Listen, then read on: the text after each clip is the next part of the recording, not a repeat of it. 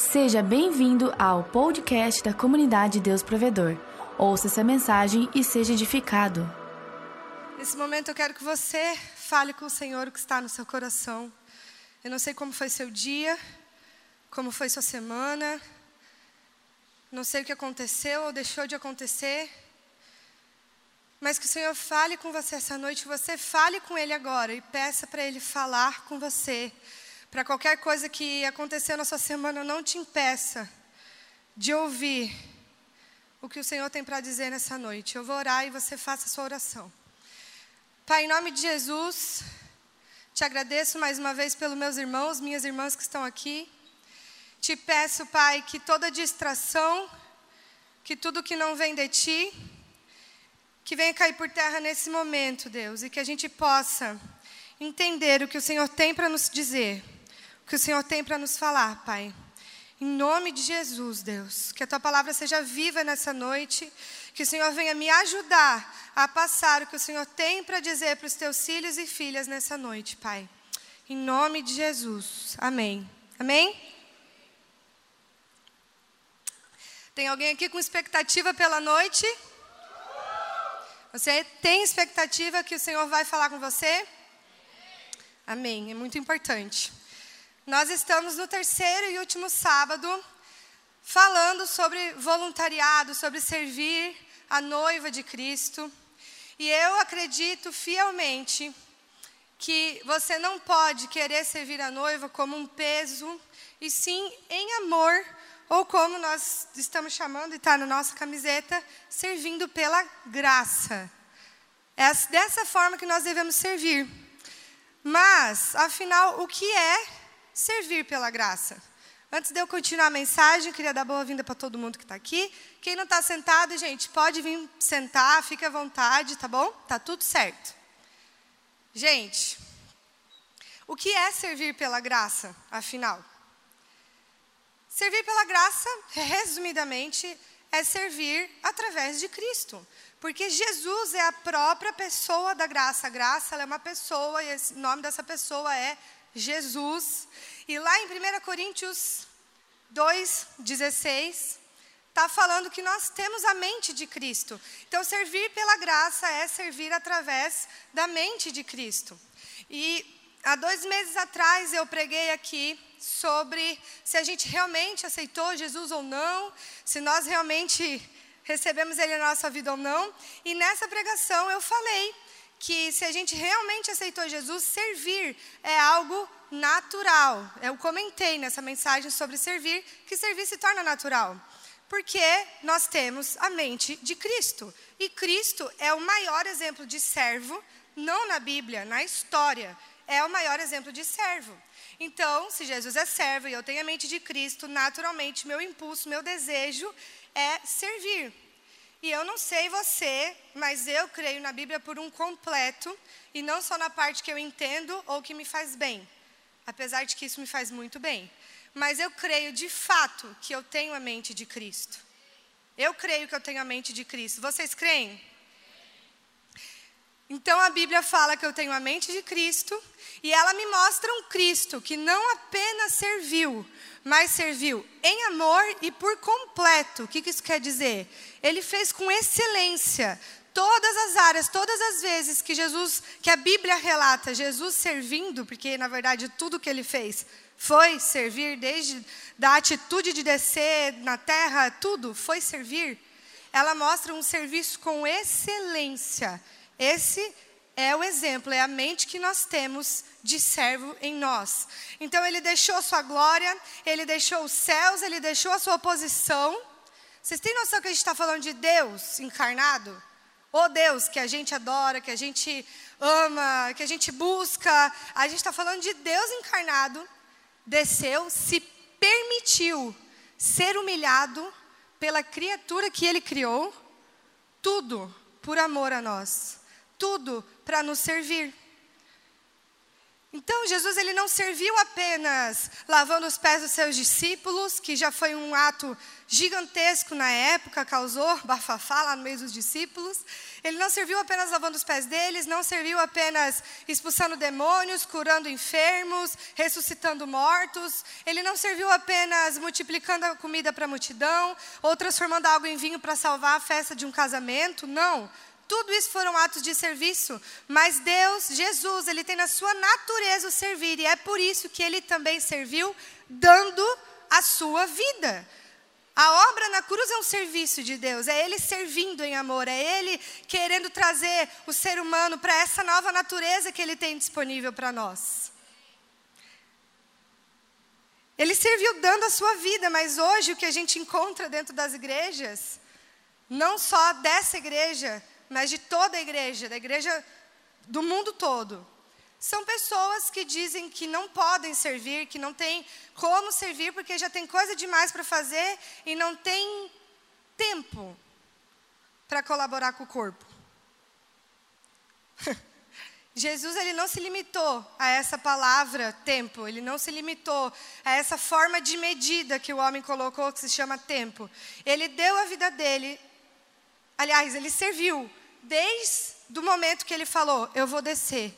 O ato de descer já foi um serviço, quando ele morreu foi um serviço, e a vida inteira de Jesus foi um serviço. Se a gente fosse contar o tempo que Jesus serviu, não teria como, porque não foi só 33 anos dessa terra. Ele serviu antes, ele serviu 33 anos e ele continua nos servindo, porque a natureza de Jesus é servo. Então, se a gente for colocar em tempo, eu acho, penso eu, que o Criador do mundo tem bastante coisa para fazer. Eu acho, né? Não tenho toda a certeza porque eu não sou o Criador do mundo. Mas eu tenho essa pequena noção de que se ele fosse deixar os outros de lado porque ele tem algumas coisas para resolver, ele poderia, né? Porque ele sim, ele sim tem compromisso, irmão. Então, a pessoa que tem coisa para fazer é Jesus, é Deus. e eu sei que muitos de vocês ainda não entendem aquela passagem que Jesus fala que a gente iria fazer coisas maiores, obras maiores do que ele fez. Vocês ainda não entendem isso e por isso que vocês acham que tudo que Jesus fez era só para ele fazer. Mas ele falou que a gente ia fazer obras maiores do que ele. Lá em 1 Coríntios 11, no versículo 1, Paulo está falando que nós devemos ser imitadores dele, assim como é, ele é de Cristo. Em Efésios 5, no versículo 1 e 2, ele diz: Portanto, sede imitadores de Deus como filhos amados, e andei em amor como Cristo, que também nos amou e se entregou por nós a Deus, como oferta e sacrifício com aroma suave.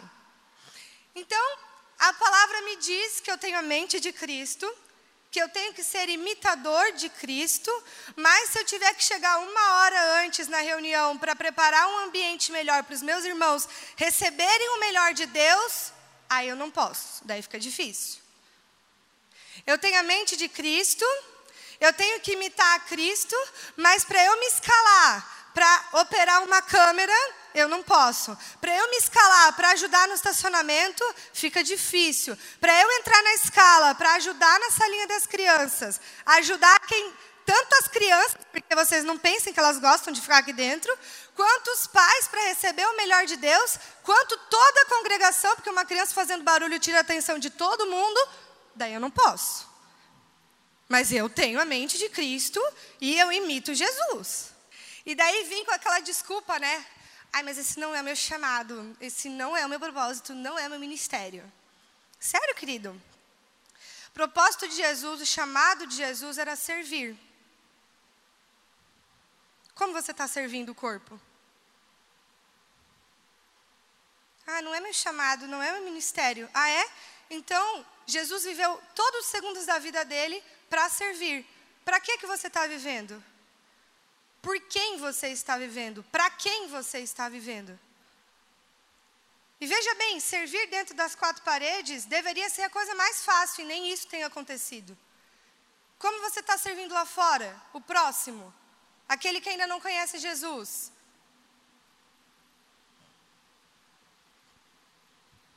Nossa, que silêncio. Posso ouvir um amém, um aleluia, glória a Deus? Qual é a sua prioridade, querido? Eu não tenho tempo para servir. Eu não tenho tempo para ajudar. Eu não tenho chamado, eu não tenho ministério. Querido, o chamado de todos é servir. Se você não sabia qual é o seu chamado, vou te dar uma palavra hoje: sirva. Esse é o chamado da igreja. A igreja foi fundada em servir uns aos outros. Se você não está servindo alguém dentro do corpo, fora do corpo, você não está fazendo nada. E vejam bem, queridos, eu poderia trazer uma mensagem aqui hoje pedindo para vocês serem voluntários, porque é disso que a gente está falando. Eu poderia chegar aqui e falar assim, gente, sejam voluntários, porque, meu, Jesus serviu, então a gente quer que a gente precisa de pessoas para trabalhar. Eu poderia estar muito bem aqui pedindo para você, sirva no corpo. Ajude a gente, porque não é essa igreja que precisa, é a igreja de Cristo que precisa. A base, gente, presta atenção, o fundamento da igreja é a gente amar uns aos outros, servir uns aos outros. É a gente estar tá unido, é não uns ficarem sobrecarregados e os outros ficarem sentados ouvindo a Sara falar. A base da igreja é servir uns aos outros. Então eu poderia muito bem vir aqui, gente, por favor, sejam voluntários e tal. Porque, sinceramente, para nós, instituição, igreja, tirando o espiritual da área, se você servir em amor ou não, se você servir para aparecer ou não, se você servir por seja lá qual for o seu motivo que não seja Jesus, para mim está ótimo, desde que você faça bem o seu trabalho. Eu não me importo se você não está servindo em amor.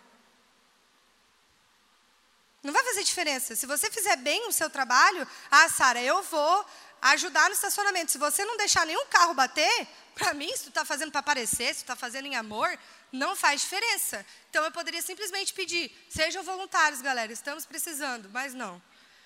O que eu quero te falar, o que eu quero trazer à sua consciência é que Deus não quer que você seja voluntário. Deus quer que você seja involuntário.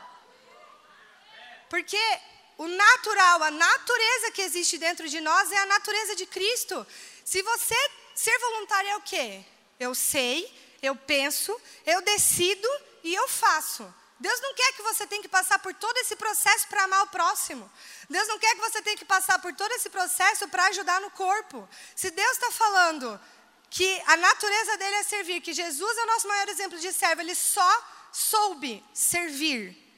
Todos os segundos da vida de Jesus era para servir. Mas por quê? Vocês acham que Jesus pensava toda vez? Ah, meu Deus, tem alguém enfermo. Eu tenho poder para curar. Acho que dá para eu ajudar. E vai lá e cura?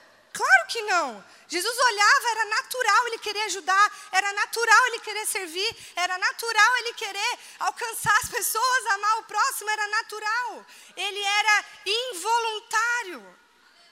Então eu podia muito bem te pedir para ser voluntário, querido. Essa igreja precisa, toda igreja precisa de voluntários. Mas por que, para o seu bem, você não se torne voluntário? Porque para o seu bem você não ativa a natureza de servir que já existe dentro de você? Quantos creem que tem a mente de Cristo? Você crê de verdade, querido? Então ativa. Mata de uma vez o velho homem, deixa a nova criatura surgir. Você não tem que pensar para amar o próximo. Se você está pensando demais, meu querido, por favor, analise as suas atitudes. Analise no que você está crendo. Está tudo errado.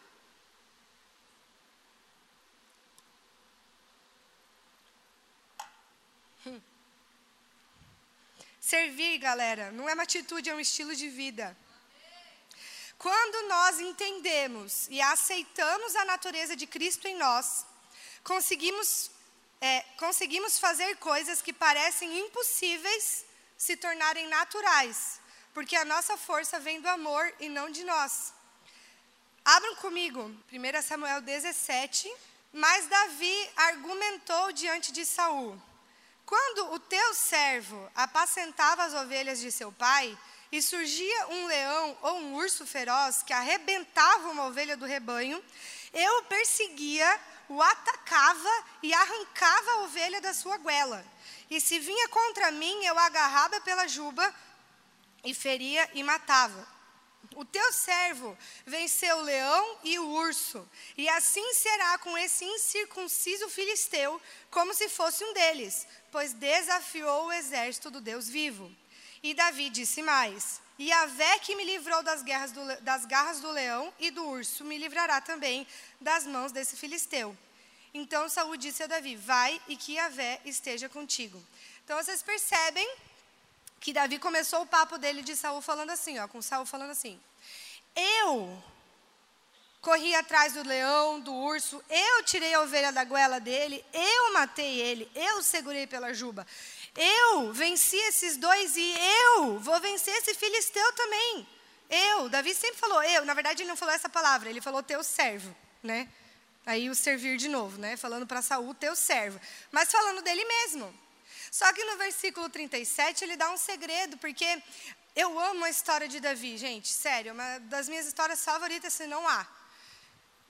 E, no, e, o que eu fico impressionada com Davi quando eu vejo essas histórias, e muita gente prega, é a coragem de Davi. Cara, que coragem de correr atrás do leão, correr atrás do urso, tirar. Eu fico pensando, ele falou que o urso arrebentou a ovelha. Ele tirou a ovelha da goela do urso, ela provavelmente já estava morta. Ainda assim ele correu atrás, ainda assim ele matou o urso. Vou ficar com, com ela, nem que seja morta, tu que vai morrer. Gente, que coragem é essa, que força é essa, que determinação é essa que Davi tinha? Vocês nunca se perguntaram isso? Eu me pergunto várias vezes. Mas no versículo 37 ele dá o segredo dele. Por que, que ele tinha tanta força, tanta coragem? Ele fala: Iavé, o Senhor, me livrou das garras do leão e do urso e vai me livrar também desse filisteu. Ou seja, Davi, ele sabia a quem ele servia. E ele sabia, ele confiava em Deus. Mas ele não fazia através de Cristo. Porque Davi, galera, o que mais impressiona na história dele não é o que ele fez, e sim na época que ele fez. Davi não tinha a graça. Davi não vivia na aliança da graça. Davi não tinha o Espírito Santo para guiar ele. Davi não tinha a mente de Cristo. Davi não tinha nada do que você tem hoje. E fez tudo isso por confiar em Deus. Davi, ele tinha uma intimidade com Deus que na época dele era impossível. Impossível. O véu não havia se rasgado. Não havia um caminho entre Deus e o homem. Agora, se tu vai ler Salmos, você vê o quanto Davi se deleita no Senhor, o quanto ele confia no Senhor, o quanto ele pede, é, suplica por Deus, o quanto ele tem aquela intimidade de filho, mesmo não sendo filho, porque ele fica se lamentando para Deus. Cara, eu não sei se Deus respondia Davi. Porque, pela lógica, ele não respondia. Porque não existia um caminho entre Deus e o homem. Mas ele estava lá, ele buscava. E por causa dessa busca de Davi, por causa dessa sede da presença de Deus que Davi tinha, por causa dessa vontade de estar perto de Deus e de saber quem Deus era, presta atenção, querido. Se você acha difícil orar hoje, se você acha difícil ouvir Deus hoje, se coloca no lugar desse cara. Ele viveu mais na graça do que todos nós juntos. Se você acha difícil isso hoje, Imagina Davi, mas ele fez. Ele foi atrás. Ele buscou a presença de Deus e por causa dessa busca, ele entendeu a natureza de Deus. Ele entendeu a natureza de Jesus, que era servir. Então, assim, muitas pessoas dizem que Davi ele é o homem segundo o coração de Deus. Todo mundo sabe disso, amém? Esse é o título de Davi. E muitas pessoas dizem que Davi, ele é o homem segundo o coração de Deus, porque ele se arrependia. Então, o arrependimento de Davi tornou ele o homem segundo o coração de Deus. Eu poderia falar que Davi tem esse título de homem segundo o coração de Deus, porque ele era servo. E de fato era, se você for ver a história de Davi, ele foi servo também a vida inteira. Ele, inclusive, ele guerreava até ficar velho. Teve gente que falou: Rei, pelo amor de Deus, vai para o castelo, que aqui tu está só atrapalhando. Sério, tem essa passagem na Bíblia. Os soldados de Davi falando: Rei, hey, por favor, a gente precisa que você seja a nossa esperança lá no castelo. Aqui, em vez de a gente matar os outros, a gente tem que ficar te protegendo. Você é velho. Não presta mais para estar aqui na frente de batalha. Vai para o castelo. De tão servo que Davi era, querido. Ele queria servir o seu povo. Então, eu podia dizer que Davi é um homem segundo o coração de Deus por ser servo. Não poderia? Não poderia? Não é a natureza de Deus? Mas Davi, ele é um homem segundo o coração de Deus, porque ele buscava a presença de Deus. Eu vou contar uma coisa para vocês. Isso não fui eu que aprendi, eu aprendi isso, não fui eu que descobri. Eu acho importante a gente dizer, né? É, eu aprendi isso. Davi, vocês lembram a passagem que ele traz a arca da aliança para o povoado dele, ele faz um templo ao redor, e agora o templo onde a arca habita, ele não tem mais várias divisões. É tipo isso aqui e a arca no meio. Foi isso que Davi fez, quando ele trouxe a arca da aliança de volta. Para quem não sabe, a arca da aliança representava a presença de Deus naquele tempo. Para quem não sabe, se você tocasse na arca da aliança, você morre na época. Porque não podia, não era qualquer um que podia encostar na arca da aliança. Era perigosa. Então, antes de Davi, a arca da aliança ficava dentro de um templo que tinha várias divisões. O sacerdote que entrasse dentro daquela, daquele templo, ele tinha que ser amarrado para fazer os sacrifícios, as coisas que tinham que acontecer lá dentro. E caso desse um tempo e ele não voltasse, porque a presença de Deus matava, é, as pessoas iam ter entendido que ele morreu. Então eles iam puxar a corda. Por isso que eles iam amarrados, para vocês terem uma noção do poder que tinha nessa arca. Daí Davi simplesmente pega e fala assim: é, presença de Deus, traz a arca para cá, vamos colocar num lugar aberto e todo mundo tem acesso. Sabe por que, que Davi era um homem segundo o coração de Deus? Porque ele criou todo um ambiente para todo mundo ter acesso à presença de Deus. Ele era um homem segundo o coração de Deus porque ele tinha relacionamento com Deus fora do seu tempo ele amava a presença de Deus, ele sabia do que Deus era capaz e ele queria que todos tivessem o mesmo acesso que ele tinha. Tadinho de Davi. Ele não podia abrir um caminho que Jesus abriu. Mas tudo o que ele pôde fazer para todo mundo ter acesso à presença de Deus, ele fez. Ele mandou vir a arca. Gente, se vocês lerem a história da arca vindo, os caras tinham que parar. Cada seis passos e adorar. Daí a arca ia cair, o outro lá, tadinho, foi tentar ajudar, morreu. Mas Davi fez tudo o que for necessário para a presença de Deus estar disponível, acessível para todos.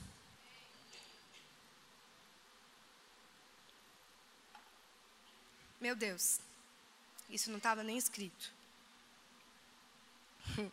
Então a gente concorda porque assim, Davi, ele era involuntário. Sara, por que, que ele era involuntário? Como tu tem tanta certeza? Bom, ele não serviu apenas o povo de Deus. Vamos combinar. Voltando lá para Golias, ele deu um belo de um serviço matando o inimigo do povo de Deus, não foi? Foi um ótimo de um serviço. Todo mundo agradou, gostou muito de Davi. Beleza. Só que ele não serviu só o povo de Deus. Ele serviu seu pai.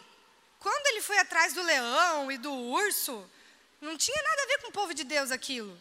Era totalmente a ver com seu pai, que inclusive era um cara que não gostava de Davi. Um pai que maltratava ele, um pai que desprezava ele, que nem considerava Davi filho dele. Esse pai Davi serviu. Ele era involuntário, porque ele servia até mesmo aqueles que não mereciam ser servidos. Ele protegia até mesmo aqueles que não mereciam ter as suas coisas protegidas. Gente, eu sei, Aliás, eu não sei de nada, né? Mas eu acho que o pai de Davi iria entender se ele não fosse atrás do urso, gente. A ovelha já tinha morrido, com certeza, para tirar da goela, a ovelha não estava viva. O pai de Davi iria entender se ele não fosse atrás do leão, porque ele podia ter morrido. Ele podia não ter ficado vivo, não ter sobrevivido aquilo tudo. Quem concorda que o pai dele talvez entenderia? Talvez, porque ele é um cara meio ruim, aquele cara. Pois é, mas Davi não, se, não, não fazia aquilo pensando e agindo. Ele era involuntário. Ele fazia o que estava na natureza de Deus. Por ter buscado a Deus, ele fazia o que Deus faria e ele amava o que Deus amava. Davi, ele nunca se tornou filho de Deus. Ele não chegou a ter essa honra que eu e você temos. Ele nunca foi filho de Deus. Mas ele, ele tomou a natureza de Deus para si. Você e eu somos filhos e filhas de Deus. Você e eu temos a natureza de Cristo em nós. Davi, ele teve que romper várias barreiras do tempo dele para ter a natureza de Deus nele. Você e eu temos essa natureza dentro de nós sem fazer nada. Bora ativar essa natureza, pessoal? Bora servir? Porque a gente, eu tive uma fase da minha vida dentro da igreja que eu me achava inútil. Falava, meu, o que, que eu vou fazer aqui dentro? Eu fazia parte do louvor, mas eu pensava que estava bom já. Tipo, eu não me via assim participando, fazendo parte de qualquer outra coisa, sabe? Me sentia inútil. Mas eu não entendia que cada parte faz o seu papel. E que como é importante cada um fazer o seu papel. Eu fazia parte só do louvor. Claro que naquela época, gente, vou explicar um negócio para vocês. Fazer parte do louvor não era tão difícil. Hoje a gente assim tem vários cultos e uma qualidade um pouquinho maior, só um pouquinho. Não sei se vocês perceberam, eu fiz o louvor, né? Então, a qualidade é hoje, né? é um pouco maior do que isso, né? Só um pouquinho. Então, assim, não era, não era tão exigente. Era mais fácil, digamos assim, entre aspas. Hoje é bem mais difícil. Mas eu fazia parte só do louvor e achava que não precisava, que não, eu não me incluía mais nada, mas eu não percebia tantos detalhes que existem hoje no corpo de Cristo para funcionar. Então a primeira coisa que eu senti falta hoje foi da galera do louvor. Como eu senti falta de vocês? Vocês fazem toda a diferença aqui, gente. Quem concorda que o louvor faz diferença? Meu Deus! Meu Deus! Gente, presta atenção. Deus, Jesus, não precisa de toda essa equipe de louvor. Eles estão aqui para facilitar que você tenha acesso à presença. A equipe de louvor aqui são os Davis. Eles estão aqui para que você tenha acesso à presença. Eu tocando violão aqui, ninguém sentiu nada. É porque eu não tenho tanta unção quanto eles? Não, eu tenho tanto unção quanto eles. É porque eu não oro tanto quanto eles? Não. Eu não sei se oro, na verdade, mas a gente não sabe né, da vida dos outros, mas eu oro, eu tenho vida com Deus. Então por que, que vocês não sentiram nada? Porque vocês são seres humanos. E tudo isso aqui é para criar um ambiente para vocês sentirem a presença de Deus. Eu senti muita falta também hoje, galera, da iluminação e da projeção. Meu Deus do céu! Que estranho, tudo claro! Não tinha uma letra de uma música, não tinha um versículo ali atrás. Que falta que esse povo faz.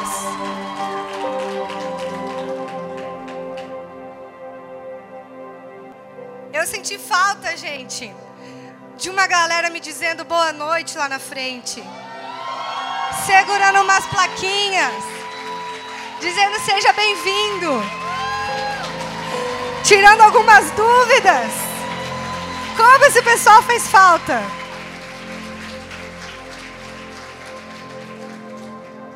Uau, vocês não estão entendendo a presença de Deus que está nesse lugar. A natureza do Pai é servir, queridos. Ele precisa que a gente seja como Ele para alcançar o perdido. Eu senti falta, pessoal da câmera. Infelizmente, essa mensagem vai para o YouTube bem cru, porque não tinha ninguém para estar tá olhando para a câmera. Talvez não alcance tantas pessoas que alcançaria, porque esse pessoal não estava aqui.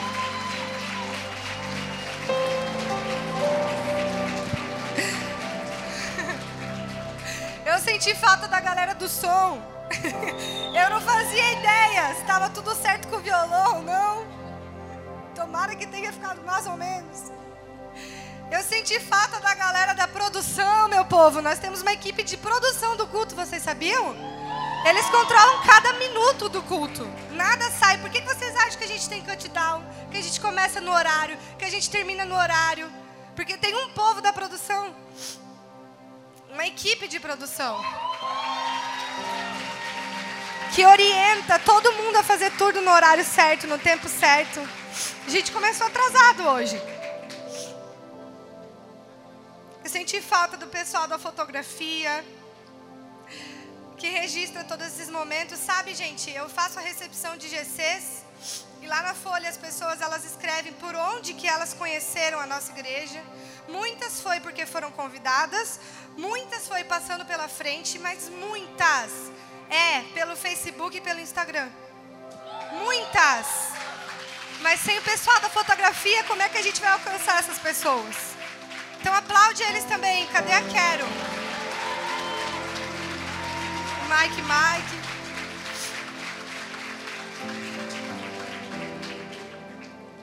Gente, temos os brigadistas também, que é um departamento novo aqui na igreja, mas que faz toda a diferença. Porque eles podem até, é, às vezes você está passando mal, eles não podem resolver, mas eles podem não deixar piorar a situação até que alguém possa te atender. Enfim, brigadista é muito importante, aplaudam eles também.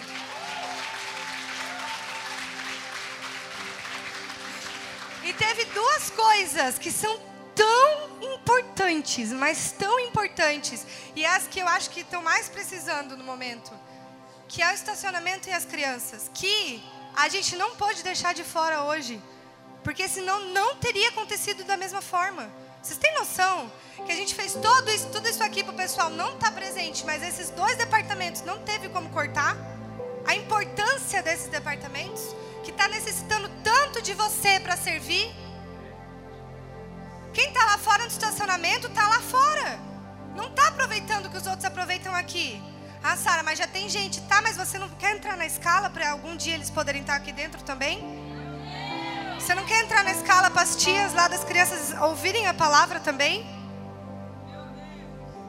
Enfim, gente, a gente tem tantos departamentos, tantos, a gente tem as ações sociais, galera, os nossos projetos sociais. Tem tanta coisa para ser feito dentro do corpo. Mas eu não quero que você seja voluntário. Seja involuntário, querido. Ative a natureza de Cristo dentro de você. Seja involuntário. Sirva como Cristo serviu. Faça o seu papel no corpo. Vocês já pensaram? Corpo, todas as partes. Se o meu pé, você não precisa nem pensar. Se meu pé simplesmente não funciona,